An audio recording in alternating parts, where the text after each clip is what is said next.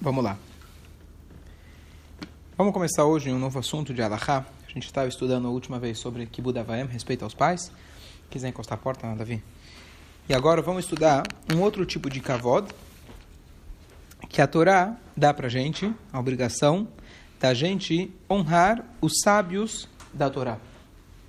Da onde a gente aprende essa alahá, de honrar os sábios da Torá. Então está escrito no versículo em Devarim, Et Hashem Elokecha Tirá.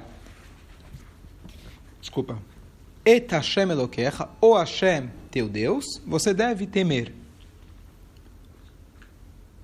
E os Chachamim, na Gemara, em Psachim, eles dizem que aqui tem uma preposição desnecessária. Os, em hebraico, não seria necessário colocar, é, os não, o.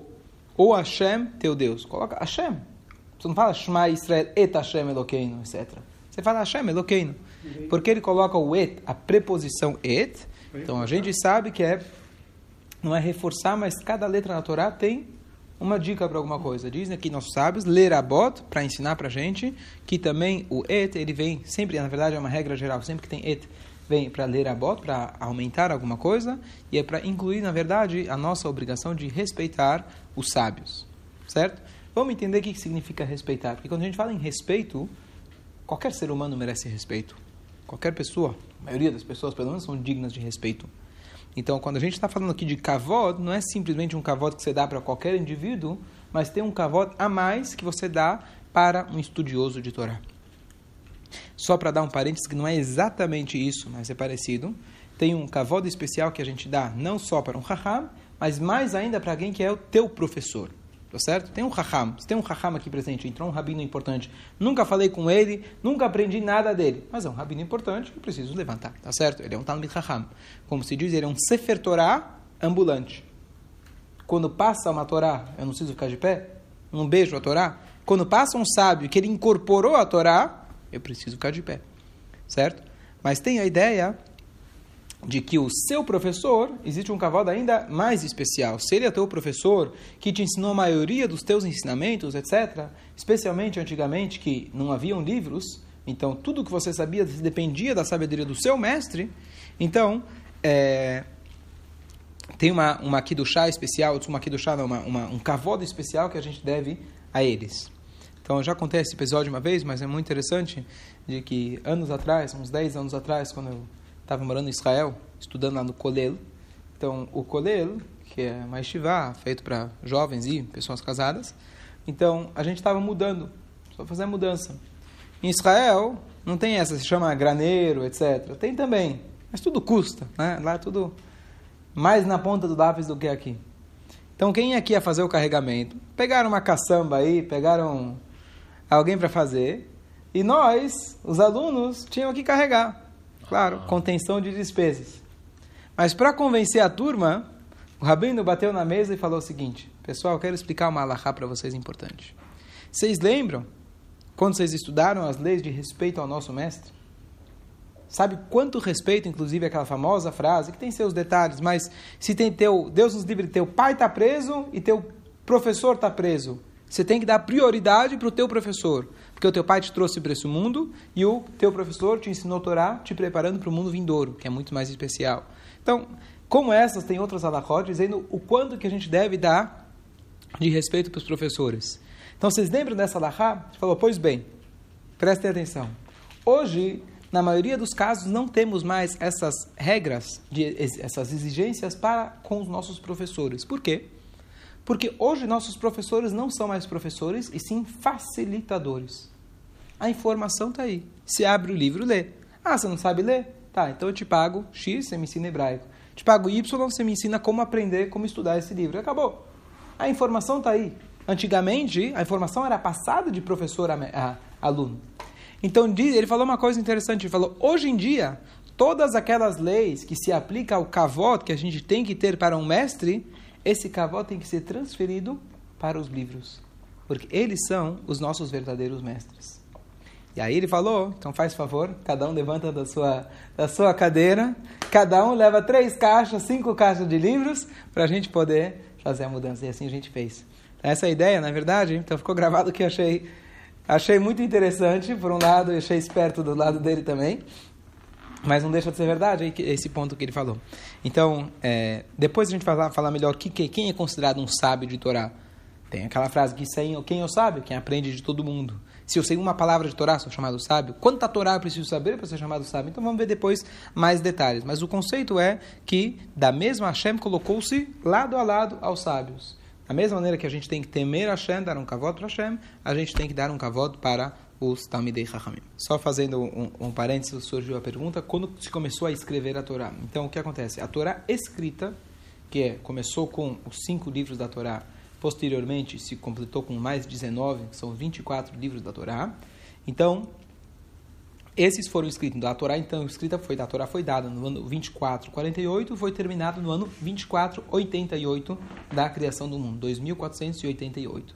Os outros 24 foram, foram completados ao longo dos é, próximos, podemos dizer, 800, 900 anos, é, mais ainda, mil, próximos mil anos. Tem a Megilat Esther, a história de Purim, vai até né, todos, os, todos os profetas, os reis, os juízes, etc., é, até a destruição, na verdade, do primeiro templo, que vai, certo? Uns 800 anos depois.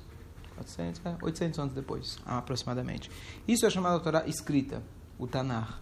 A Torá oral, desde seu início, no ano 2448, quando Deus passou para Moshe, Moshe passou em diante, até, olhando agora, no início da Era Comum, na verdade, o ano, se eu não me engano, 90 da Era Comum, foi quando o Rabbeinu Akadosh, ou seja, dois mil anos atrás, quando ele registrou a Mishnah. Ou seja, por mais de mil anos, a Torá foi passada oralmente. E é nesse período que eu estou dizendo que não haviam livros. E mesmo depois que começou a surgir a Mishnah, ainda assim, não haviam tantos livros. Muita informação ainda era passada pelos mestres. E conforme o tempo foi passando, pega hoje com a internet, menos ainda que você precisa de professores, você vai no YouTube né, e você aprende qualquer coisa, entre aspas. Então, era só essa explicação do poderiam haver anotações, de repente, um professor, um aluno, livros, não. não não se compilavam livros da Torá oral. Quer dizer, não se compilavam livros. Tem alguns ou outros livros que a gente sabe, por exemplo, tem um, um livro que tem a Marloket, se, se foi escrito por Adam Arishon, por Abraham, ou, ou, etc. Um outro livro mais assim, de Kabbalah, mas de maneira geral não. De maneira geral, os livros não é, eram escritos. Ou a Kabbalah mesmo foi escrita, é o livro o autor do Zor, uhum. foi na época dos Tanaim, da Mishnah, e aí foi, aí eles, é, é, eles escreveram, etc. Ele escreveu o Zor, mas também é lá pro pro dois mil anos atrás. Fala. No caso. Então, o esse, essa é a mitzvah. Agora, por quê? Toda mitzvah tem um porquê, nem toda a gente entende o porquê, mas essa mitzvah dá para a gente entender o porquê dessa mitzvah, pelo menos parte. Porque a partir do momento que você honra os Talmidei Chachamim, os sábios, significa que você está pronto para escutar o que eles têm a dizer. Você vai tentar seguir as suas orientações. E a partir do momento que os outros veem que fulano de tal é respeitado, então você fala, bom, esse cara, esse homem, merece respeito. E um desperta o outro para escutar as palavras deles. É, e mais um motivo que ele fala que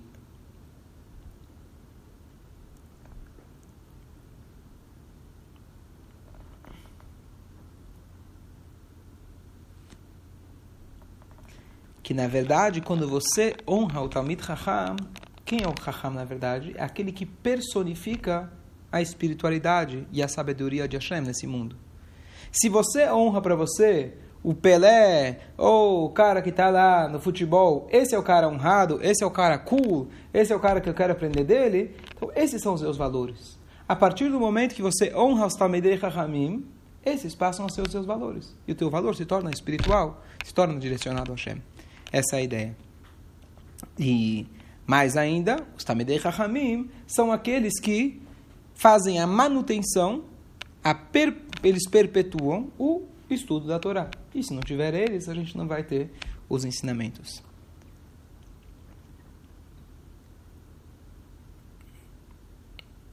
Eu queria fazer mais um comentário. Só um minuto.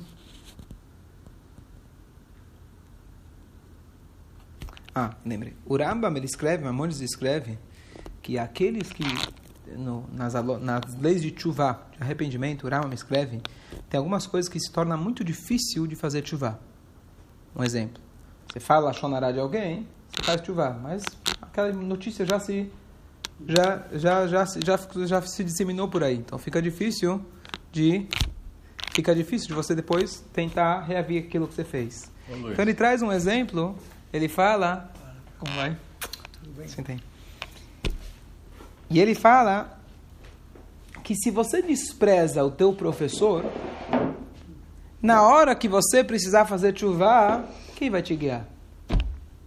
Se você não acredita no médico, ou você despreza o hospital, não paga plano de saúde, na hora que você te der uma zebra, para quem você vai apelar? Então você precisa ter o sábio que ele vai te ajudar na hora que você precisa se aproximar mais de Hashem. É isso que ele traz. Então a ideia, além de tudo, é que você tenha alguém que possa estar sempre espelhando sempre a espiritualidade. Certo? Depois tem o outro lado, de que um rabino precisa saber, um raham sempre precisa saber, que o nível, a expectativa que Hashem tem dele e que as pessoas têm dele é muito maior. Por exemplo, a Gemara traz que se um raham, um sábio, ele anda com uma blusa, com uma roupa manchada, suja, engordurada, ele mereceria, é um termo exagerado, mas ele mereceria a pena de morte. Qual é a ideia disso? Que se você representa Deus, você não pode estar com a roupa suja. Você não pode cheirar mal. Você não pode estar mal apresentado. Porque você é a personificação na cabeça das pessoas do que simboliza Deus, do que simboliza a espiritualidade. Então você, o, o que se espera de você não é o que se espera de, um, de uma outra pessoa. Então um nível teu, por exemplo, outro exemplo que a Gamara dá, vai falar que um Raham, por exemplo, ele não deve comprar a crédito. Hoje a situação é diferente, você passa o cartão de crédito, vai ser cobrado de qualquer jeito. Mas a ideia é você chegar na loja e falar, amanhã eu pago. Alguém vai olhar e falar, não, ele está só está enrolando, já que ele sabe que ele é raham, ele não vai pagar, porque ele sabe que o outro não vai cobrar dele, coisa assim. Então, ele não fez nada de errado, ele vai pagar, está pensando em pagar. Mas você deve tomar esse cuidado para que ninguém pense. Ou seja, você está sempre, está todo mundo sempre de olho em você. Então você tem que tomar sempre esse cuidado. Eu comento por mim, desde que eu fiz bar mitzvah, dois meses antes do bar mitzvah, eu já uso chapéu paletó.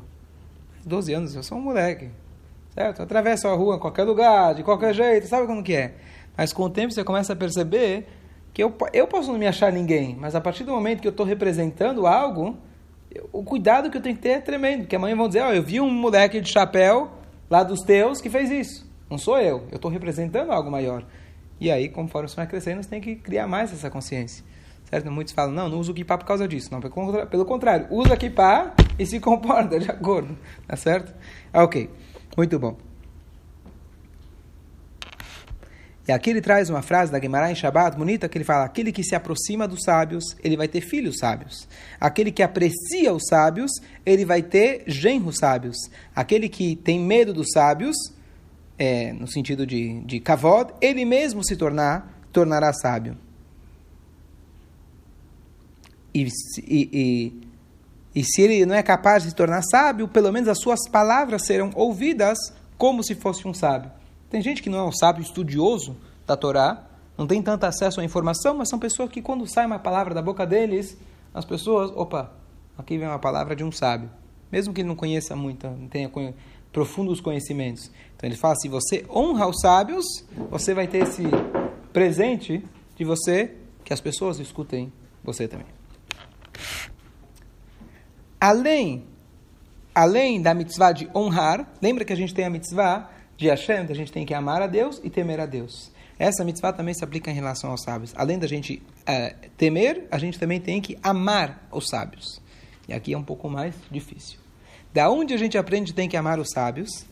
Do mesmo tipo de ensinamento que a gente aprendeu de temer. Lembra que tinha aquela palavra et? Preposição et, os, o, o Hashem. Então ele fala, Ve'ahafta et Hashem Elokecha. Poderia falar diretamente, não posso, não sei, obrigado. Ve'ahafta, poderia falar Ve'ahafta Hashem Elokecha. Porque et, diz nossos sábios, et, para ensinar também Talmidei Chachamim. Ah, mas eu já sou obrigado a amar todo o povo judeu? Sim. Tem um amor básico para qualquer um. O sábio tem uma dose extra, uma mitzvah a mais, que a gente tem uma obrigação a mais de despertar um amor por eles. Diz o Rama pra gente, a Torá deu, diz pra gente o botidbak. Existe uma linguagem que a Torá fala e nele tidbak. Como se fala cola em hebraico? Faz a brachá, Baruch. Sheakol, Nihia, Bidvarot. Amém. Como se fala cola em hebraico? As poucas palavras o pessoal sempre lembra da escola. Poucas. Cola? Cola.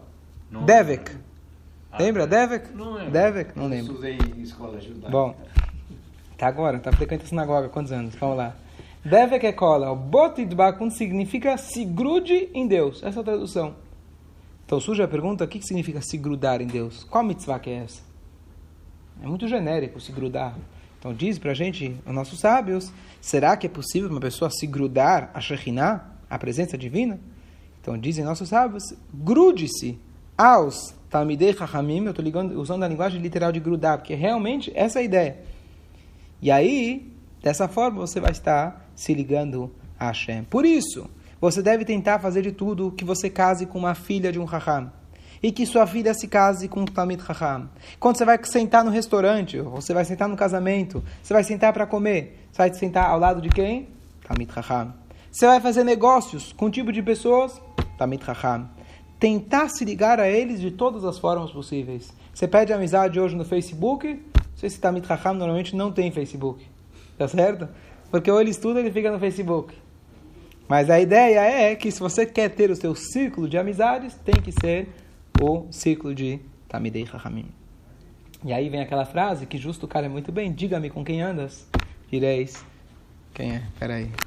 Então, voltando aqui, a gente está falando sobre Ilchot, Ilchot Kibut Talmidei Chachamim. A honra, a mitzvah de honrar os sábios. Tá?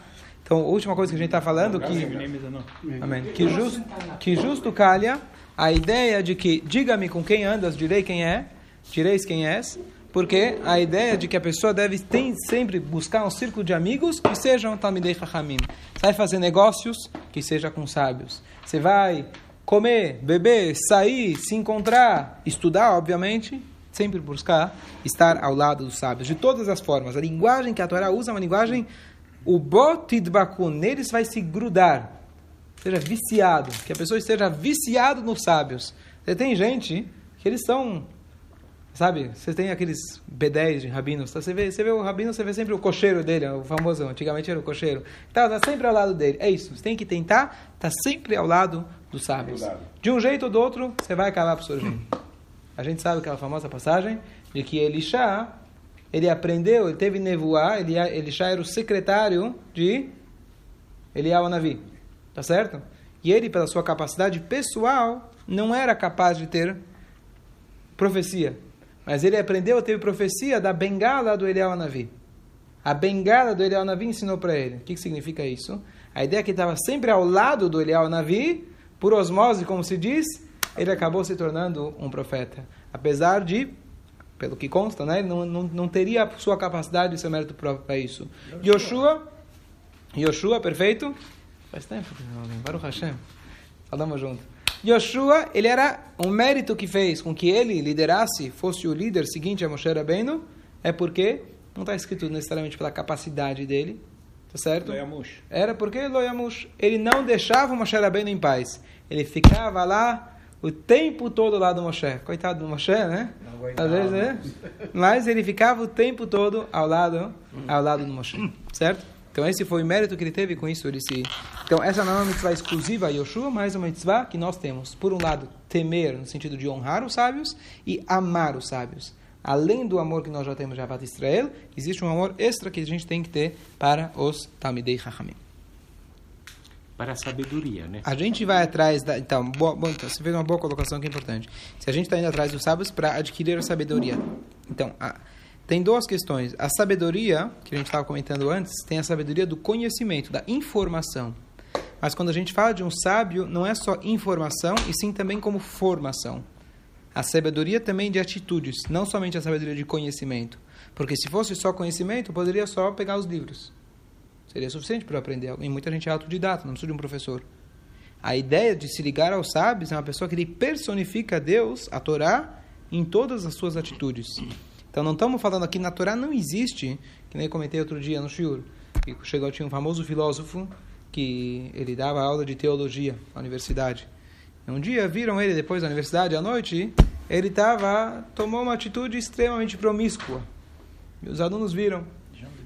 João de Deus. É, o João de Deus, né? E aí E aí, então perguntaram para ele no Haitachen, como é possível? Ele falou, peraí, chama lá o professor de geometria. Chamaram o professor de geometria. O Davi estava sentado aí, esqueci. Ah, perdão. Aí, aí chamou o professor de geometria. Ele falou, tá vendo? Ele por acaso é um losango? Ele é um Pitágoras? Ele ensina geometria. Eu ensino teologia. Isso, isso não funciona na Torá. Isso não, não é esse tipo de raham. Não existe raham. O cara que pode saber toda a Torá de cor e salteado, com todos os comentários. Se ele não personifica isso na vida dele, ele não é chamado Tamid Raham.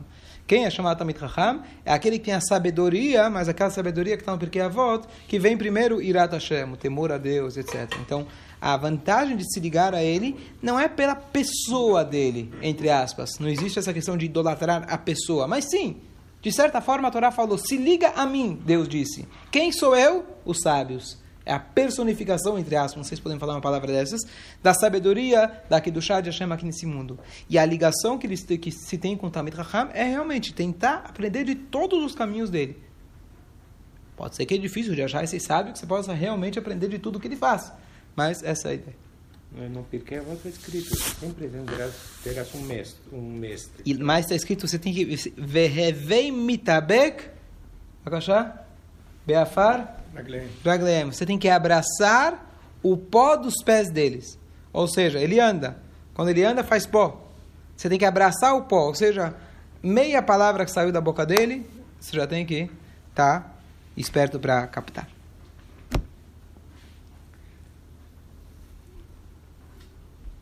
E se a gente for olhar nos sábios, todas as pessoas, todo, todas, todas as vezes a gente está procurando brachot, forma de atrair brachá. Uma das formas de a gente atrair brachá para a nossa vida é a gente seguir justamente essa orientação. Estar perto de Talmidei Chachamim. Ele fala, aquele que dar dos seus bens para que um Talmid Chacham usufrua deles, ele vai ver Siman Brachá. Ele vai ver um sinal de Brachá nas suas coisas e as suas, os seus negócios, as suas atitudes, ele recebe brachá em cima daquilo que ele faz. As tuas mãos vão estar abençoadas. Então mesmo, isso inclusive ajuda, tarde também. Isso inclusive ajuda pessoas, mesmo que, olha aqui, é essa aqui é uma dica, que é aquilo que a gente chama de segular, que é aquela caminho curto.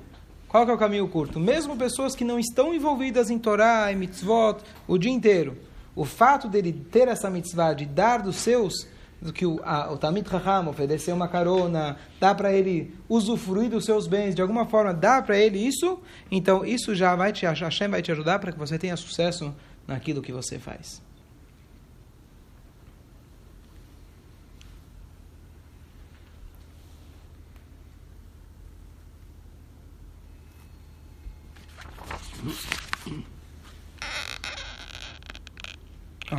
Então aqui ele traz um detalhe que eu falei que Bezerra Hashem, mais adiante a gente vai seguir um pouco mais, de que aquilo que eu comentei antes, de que hoje a, o nível de Talmid Raham, o nível como a gente cara, é, categorizar o que significa um Talmid Raham, é um pouco mais difícil. Antigamente você tinha um, um, um Rav, o que, que é um Rav?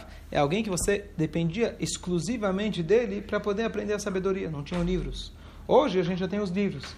Então, você vai falar, bom, eu tenho vários professores, eu tenho por favor, pode entrar, pode entrar. Então, mas, então muita gente fala, não, mas eu aprendo nessa sinagoga, eu tenho esse rabino, eu tenho esse professor, aprendo um pouco no Google, escuto o show de fulano. Então é um pouco mais difícil a gente determinar exatamente quem é o Raham, quem é o Rav, etc.